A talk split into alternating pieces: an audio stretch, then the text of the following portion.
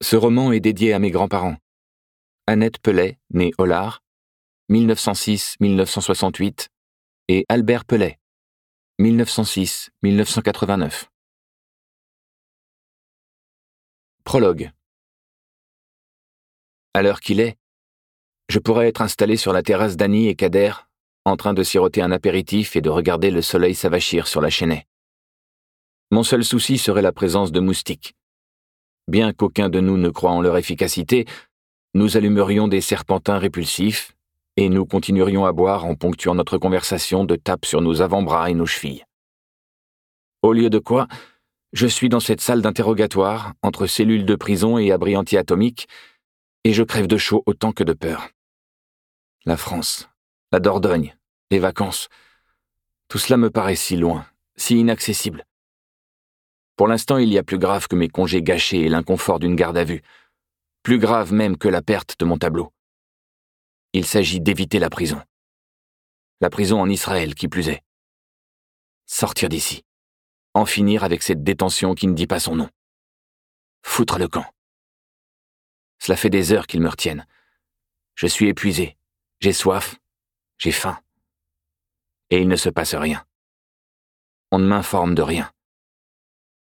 Un policier est venu chuchoter quelques mots à l'oreille de son collègue qui me surveillait, puis ils sont sortis sans une explication. À présent, ils me font mariner. Je ne sais pas depuis combien de temps je poirote. Je suis sûr qu'ils le font exprès, que cela fait partie d'une stratégie. J'ai beau le savoir, j'ai beau me le répéter, ça fonctionne. Je ne sais pas ce que je vais devenir. J'imagine le pire. C'est moche ici. Pas sale, mais pas accueillant non plus. Que mon regard se pose, c'est peinture écaillée, mobilier fatigué, revêtements piétinés. Je pense à tous ces types qui m'ont précédé ici. Je ne comprends pas ce qu'on attend de moi.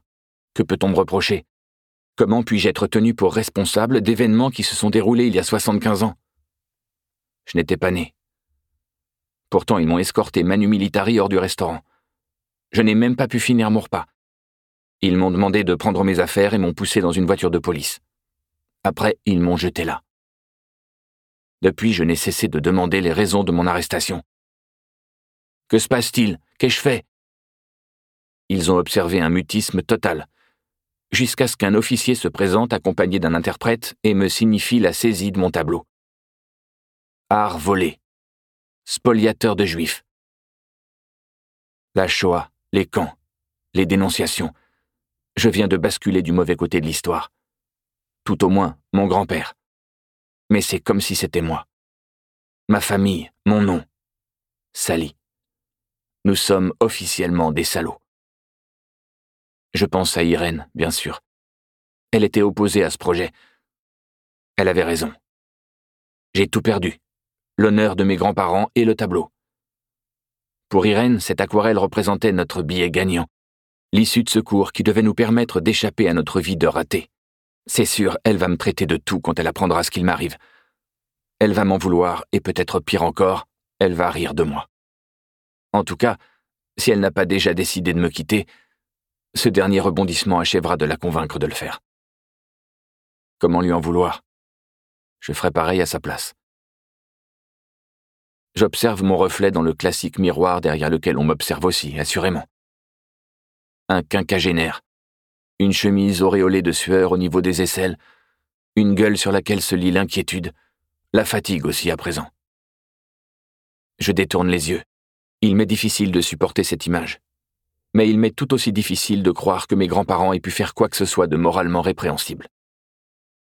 Tant de choses se sont passées depuis la Deuxième Guerre mondiale, des archives ont brûlé, des registres se sont égarés, de fausses informations ont circulé. Les Israéliens se trompent. S'ils avaient connu mes grands-parents, ils sauraient. Ils ont confondu ce tableau avec un autre, très ressemblant. Il n'est pas rare pour un peintre de procéder à des séries correspondant à une période dans sa carrière. Cette aquarelle n'a peut-être jamais été inventoriée. Elle a pu être peinte pendant le séjour d'Élie Trudel et de son épouse chez mes grands-parents. Mais comment contredire le comité ad hoc en charge de l'attribution du statut de juste parmi les nations pour le centre Yad Vashem? Comment s'opposer à l'avis rendu par un panel d'experts de l'université de Tel Aviv? Comment faire valoir ses droits en étant menotté et mis à l'isolement dans un commissariat de Jérusalem sans idée du sort qu'on vous réserve? Et l'ambassade de France? Qu'est-ce qu'ils foutent? Qu'est-ce qu'ils attendent pour intercéder en ma faveur? Je me raisonne. Je n'ai rien fait de condamnable par la loi. Ils vont me libérer d'un moment à l'autre. Ils tiennent simplement à marquer le coup en me donnant une leçon. Je dois rester fort. Le voile noir se lève timidement et je me redresse sur ma chaise. Il n'empêche, je me sens toujours minuscule au centre de cette pièce mal aérée et mal éclairée. Qu'est-ce que mes filles penseraient de moi si elles me voyaient en ce moment? Quant à Irène, Irène ne me pardonnera jamais. 12 décembre 1943. Dépêche-toi, dit-elle en passant dans son dos. Le regard du peintre surprit la silhouette de son épouse dans le miroir. Elle était aussi belle qu'un Renoir. Malgré tout son talent, il n'avait jamais réussi à saisir sa grâce. Même ici, dans ce petit coin de paradis, où la lumière était si intense, si contrastée, il avait échoué à lui rendre plein hommage il se demanda comment elle parvenait à conserver son calme.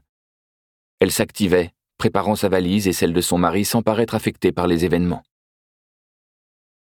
Il essayait de se convaincre que tout cela n'était pas vain, mais il y avait quelque chose de disproportionné entre la gravité de la situation, leur départ précipité, la fuite incertaine et risquée qui allait en résulter, et la familiarité, la légèreté, l'insouciance presque, de l'acte qu'il s'apprêtait à commettre. Il contempla le métal du coupe-chou effleurant la peau, posé sur la base des poils. Son épouse ne l'avait jamais connu autrement qu'avec cette barre noire, maintenant grisonnante, sous le nez. Lui-même n'avait pas vu sa lippe nue depuis ses vingt ans. Dans les circonstances dramatiques de la vie, on se raccroche à de petits gestes dont on s'imagine qu'ils apportent un sens à nos tribulations, qu'ils repousseront nos affres, ou tout au moins les suspendront quelque temps en les rendant plus supportables. Leur refuge en Provence n'était guère luxueux, beaucoup moins que leur appartement parisien avant-guerre, mais ils possédaient un grenier doté d'une enfilade de verrières qui formait un puits dans lequel se déversait la clarté unique du Luberon.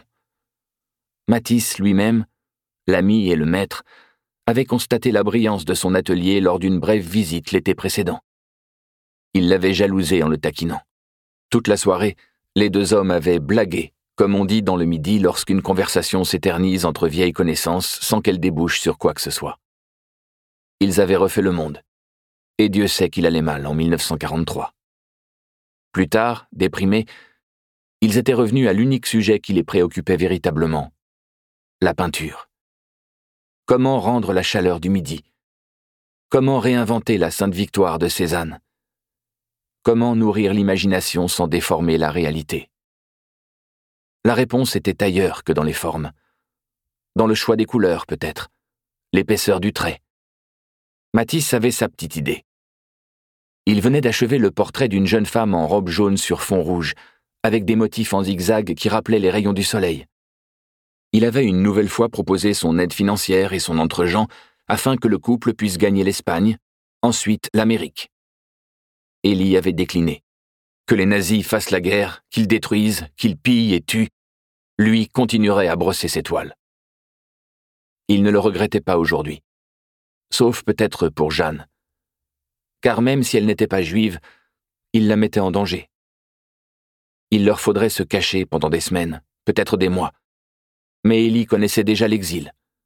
Il avait fui les pogroms en Autriche, puis quitté Paris. À présent, à 54 ans, il partait pour l'Espagne, toujours accompagné de son épouse.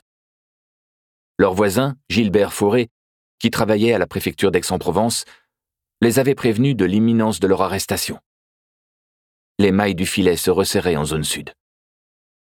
Odette et Gilbert Fauré avaient depuis longtemps compris qui était Élie, mais son judaïsme ne semblait pas poser problème. Ils avaient toujours été cordiaux, voire chaleureux. Plus d'une fois, ils avaient déposé des légumes du potager sur le pas de leur porte.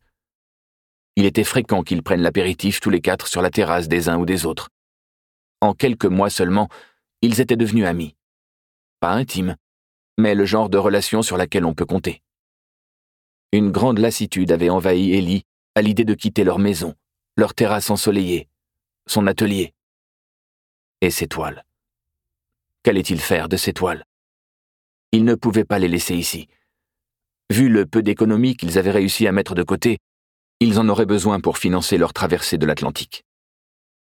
Dès qu'il en aurait fini avec sa moustache, ils chargeraient leurs valises sur leur bicyclette et partiraient en direction de la Drôme, où les attendait un groupe de résistants protestants qui les prendrait en charge.